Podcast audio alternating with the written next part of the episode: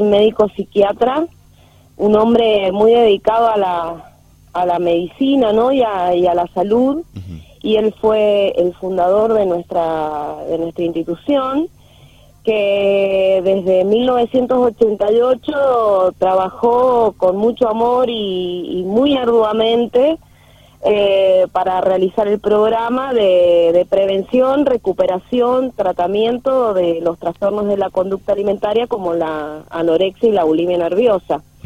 Eh, hace unos meses el doctor falleció y, bueno, expacientes de, de la institución y gente ligada desde hace muchos años a, al doctor y, a la institución, bueno, eh, decidimos poner una placa en, homenaje a él eh, en las instalaciones de ALDA, ahí en la calle Masa 465, que se va a realizar este sábado 19 a las 12 horas.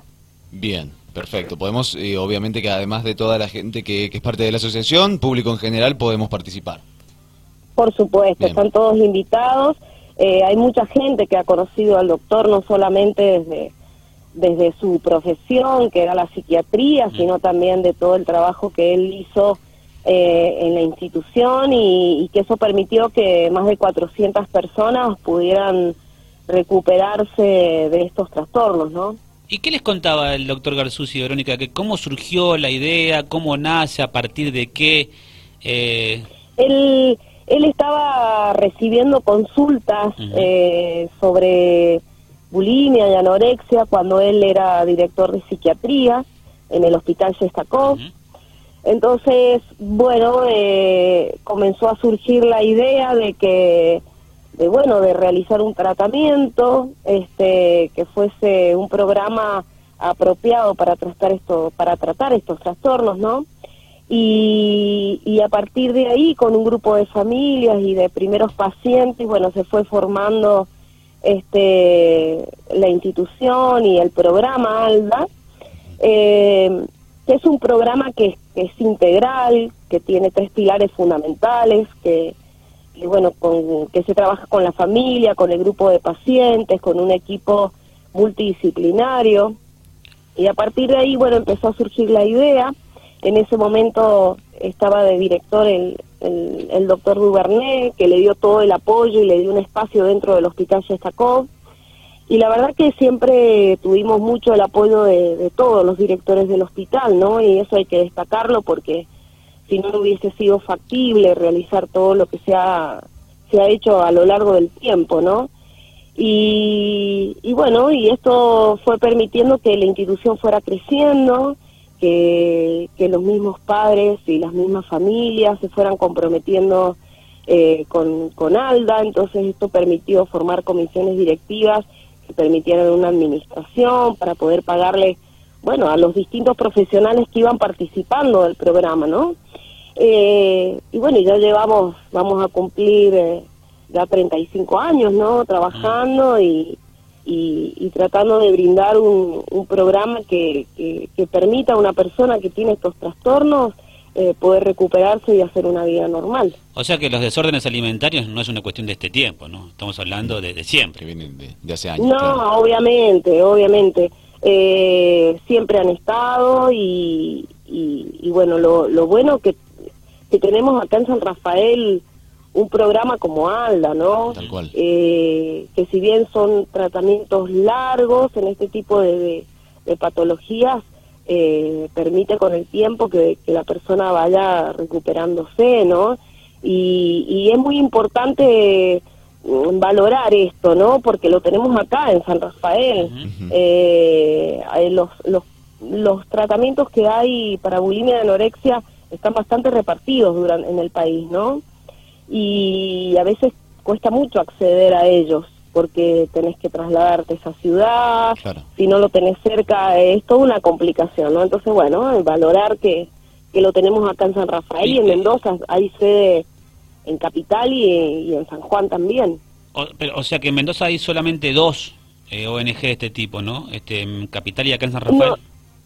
Claro, eh, Alda está acá en San Rafael y en Capital. Obviamente que hay otros tratamientos en Capital, sí, sí. Eh, pero de nuestro así con esta con esta este tipo de metodología que es hospital de día Eh, acá en San Rafael estamos nosotros nada más. Y, en Capital hay otros tratamientos, pero bueno, eh, con nuestro sistema, que es, hospital de día, eh, y con una, una asistencia que es bastante mm, intensa, digamos, bueno, hay, no hay tantos tratamientos de este tipo. Lo que pasa es que los trastornos de la conducta alimentaria son muy difíciles de tratar de modo particular, digamos, porque son enfermedades eh, muy mentirosas, son enfermedades en donde el paciente manipula mucho. Entonces, bueno, siempre se tiene que trabajar integralmente. ¿Y cuántas personas hay hoy en tratamiento en ALDA, acá en San Rafael? Actualmente tenemos 25 pacientes. eh, por supuesto que no todos los los chicos van todo el día, algunos, los que están en primera etapa, que se llama, sí, eh, lo están haciendo de modo más intensivo, y los demás van coordinando con sus actividades escolares, sus estudios, sus trabajos. ¿Y eh, las edades y el género? En este momento tenemos cuatro varones, el resto son mujeres, y bueno, y las edades van desde los 14 años hasta los 30 y pico, ¿no? eh, son patologías que no distinguen la edad o no distinguen clase social o, ideología eh, religiosa ni nada. O sea, uno eh, se, se le diagnostica la, la, el trastorno y bueno, tiene la opción de, hacer un tratamiento adecuado en nuestra institución. Llama, la, llama la atención que son la mayoría mujeres. Este, ¿Tiene que ver con algo en especial o eso o por qué? Sí, yo, eh, hay cada vez más porcentaje de varones que se adhieren al tratamiento, ¿no? Y que, y que están pasando por un trastorno en la conducta alimentaria. Pero son patologías que son multicausales y que generalmente empiezan en la pubertad en mujeres. Yo creo que tiene que ver con una cuestión cultural de que la mujer siempre, nosotros dentro de nuestra cultura latina, eh, hemos tenido una, una gran preocupación por la imagen corporal y por, por el cuerpo, ¿no? Eh, y esto también tiene una incidencia en, obviamente más en mujeres que en varones. Igualmente con el tiempo nosotros notamos que hay más varones también que están sufriendo de estos trastornos. Y generalmente, el, digamos, las edades en las cuales se, se inicia son esas que mencionabas recién, unos 14 años en la edad de la pubertad. Bien. Exactamente, exactamente, cuando la mujer empieza, cuando el cuerpo empieza a cambiar, ¿no? Claro. Y, y bueno, y nosotros mm, permanentemente tenemos consultas de distintas edades, ¿no? Lo bueno es que si uno puede hacer una consulta temprana, eh, no sé, a los 14, 15, 16 años, bueno, está muy a tiempo de, de poder tratarla, no se hace tan difícil porque después de los 20 años la enfermedad como que se va cronificando, entonces es mm. mucho más difícil después tratarla. ¿Y quién es el que por ahí hace la consulta? ¿Algún familiar, alguna o, directamente en algunos casos el mismo paciente? El que se acerca, digamos, viene, viene, sí, muchas veces viene el paciente cuando cuando ya es más grande a lo mejor y mm. tiene tiene la duda, ¿no? Entonces muchas veces van a consultar y otras veces, la mayoría de las veces va a consultar el padre o la madre, ¿no? En donde ha notado ciertas conductas en, su hijo o en su hija y a partir de ahí, bueno, ya viene una consulta que se que se estipula para con un profesional para que se le haga un, un diagnóstico. ¿Y cómo se mantiene Alda? ¿Recibe algún tipo de subsidio de la provincia, el municipio, la nación, ayuda de alguien, de alguna empresa? ¿Cómo cómo cómo salen adelante con lo económico, digo? No. Los sueldos, todo eso. Eh, Sí, hoy, hoy por hoy, o sea, eh, Alda no recibe ningún tipo de subsidio del Estado, ni privado, ni, ni, obviamente ni, estatal.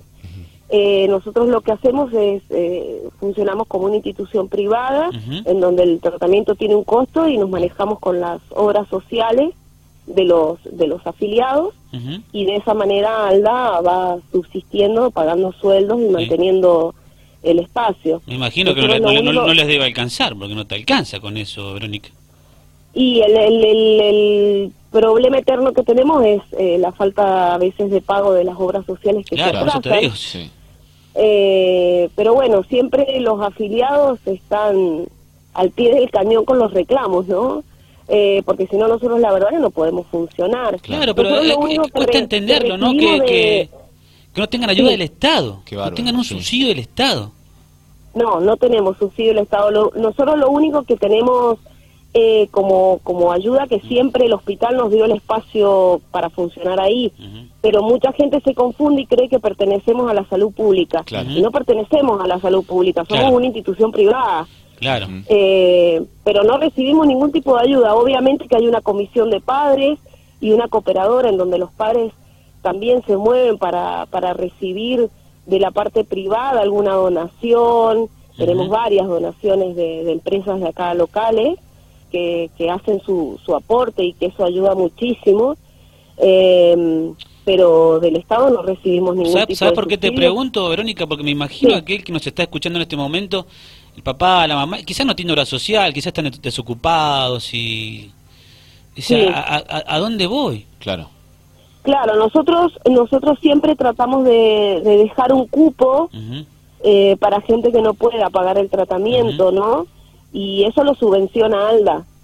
Claro. Eh, Ahí tiene que estar el Estado. Ahí, tiene que estar, el Estado poniéndola toda, porque si los resultados están a la vista de gente que se ha mejorado y que tiene casi 40 años, tenés casi 40 años, tenés dos opciones, o, los, o subsidiás bien o lo mandás a la estructura directamente de salud, el Estado. O sea, directamente para que sea parte, claro, tal cual. el Estado no, no, o sea, el Estado, yo actualmente lo que tengo entendido, no hay ningún tratamiento que sea como, como, como ALDA o que sea un programa parecido a ALDA, en donde vos puedas acudir eh, dentro de la salud pública, no hay ningún tratamiento establecido. Entonces, eh, nosotros lo que sí hacemos como institución y con un acuerdo que tenemos con el Hospital Chestacó es, es tener un cupo para recibir esa gente que no tiene a lo mejor obra social, ¿no? Eh, pero también lo que hemos notado con el mm. tiempo es que esa gente que a lo mejor no le cuesta nada tampoco, tampoco se compromete, mm. porque no le cuesta. Entonces, eh, si no tienen que aportar un poco de mercadería o no tienen que aportar un canon, a lo mejor que sea dentro de lo que la persona puede aportar, no se compromete con, con hacer un tratamiento. Entonces a veces están, están y ocupan un lugar de otra persona que a lo mejor sí está interesada para hacer el tratamiento y comprometerse y salir adelante. Eso es lo que nosotros notamos, ¿no?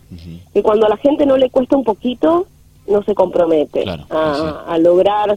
Entonces a lo mejor vienen, dejan al paciente como si fuese un jardín de infantes y la familia no participa. Y nosotros necesitamos que la familia eh, esté comprometida con, con, el tratamiento de su familiar, porque eh, nosotros tenemos hospital de día, los chicos a las 5 de la tarde se retiran y luego de las 5 de la tarde hay que cumplir con un montón de pautas, ¿no? Entonces necesitamos una familia que esté atrás comprometida y, y tratando de acompañar a, a, su familiar en este proceso. O sea, comen ahí. Sí, sí, hacen cuatro comidas en la institución, desayunos, las colaciones de media mañana, almuerzo y merienda. Luego de, que ellos se retiran, tienen que seguir eh, cumpliendo con el plan alimentario, que es una colación más y la cena. Claro. Eh, y por supuesto que los días domingos y feriados los chicos no asisten, entonces la familia tiene que estar presente y entendiendo cómo, cómo son las pautas de tratamiento. Tal cual, tal cual, porque si no es retroceder todo el tratamiento que ustedes están haciendo. Exactamente, son, son trastornos que, que la familia necesita el acompañamiento eh, o sea, que el paciente necesita el acompañamiento de la familia y el control de la familia. ¿Con Por lo menos en una, en una primera etapa. Claro. ¿Con cuánto personal de, profesionales trabajan? Nosotros en este momento somos nueve profesionales más algunos docentes que van a dar algunos talleres, como musicoterapia, eh, canto, lenguaje de señas, teatro. Bien. Eh, y, bueno, por, por supuesto eh, está disponible también el gimnasio, ¿no? Que tienen actividades no solamente de gimnasio, sino también recreativas con el profesor. Entonces, bueno, hay toda una estructura que mantener, los profesionales, psicólogos, hay tres psicólogos, psiquiatras, nutricionistas, la parte administrativa, la secretaria, eh, la coordinadora, o sea, hay que pagar sueldos eh, y, y, bueno, a veces las obras sociales se atrasan, entonces, bueno, eh, siempre tenemos la, siempre tenemos el problema económico, ¿no? Pero bueno, hay en este momento hay una comisión directiva y una cooperadora de padres que se mueve bastante y, eso ha permitido que dentro de todo, en estos tiempos tan difíciles eh, económicamente, bueno, podamos seguir trabajando. Para aquellos que, que, bueno, ahora están escuchando y que necesitan por ahí de, conocer más, de, bueno, de, saber más sobre la, la institución, ¿cómo pueden hacer? Pueden arrimarse por Masa 465, ahí en la callecita donde está el vacunatorio del Hospital Sestacó. Nosotros estamos dentro del predio, ¿no? dando a la calle. Mm. Si no pueden comunicarse con nosotros al fijo 4438-170.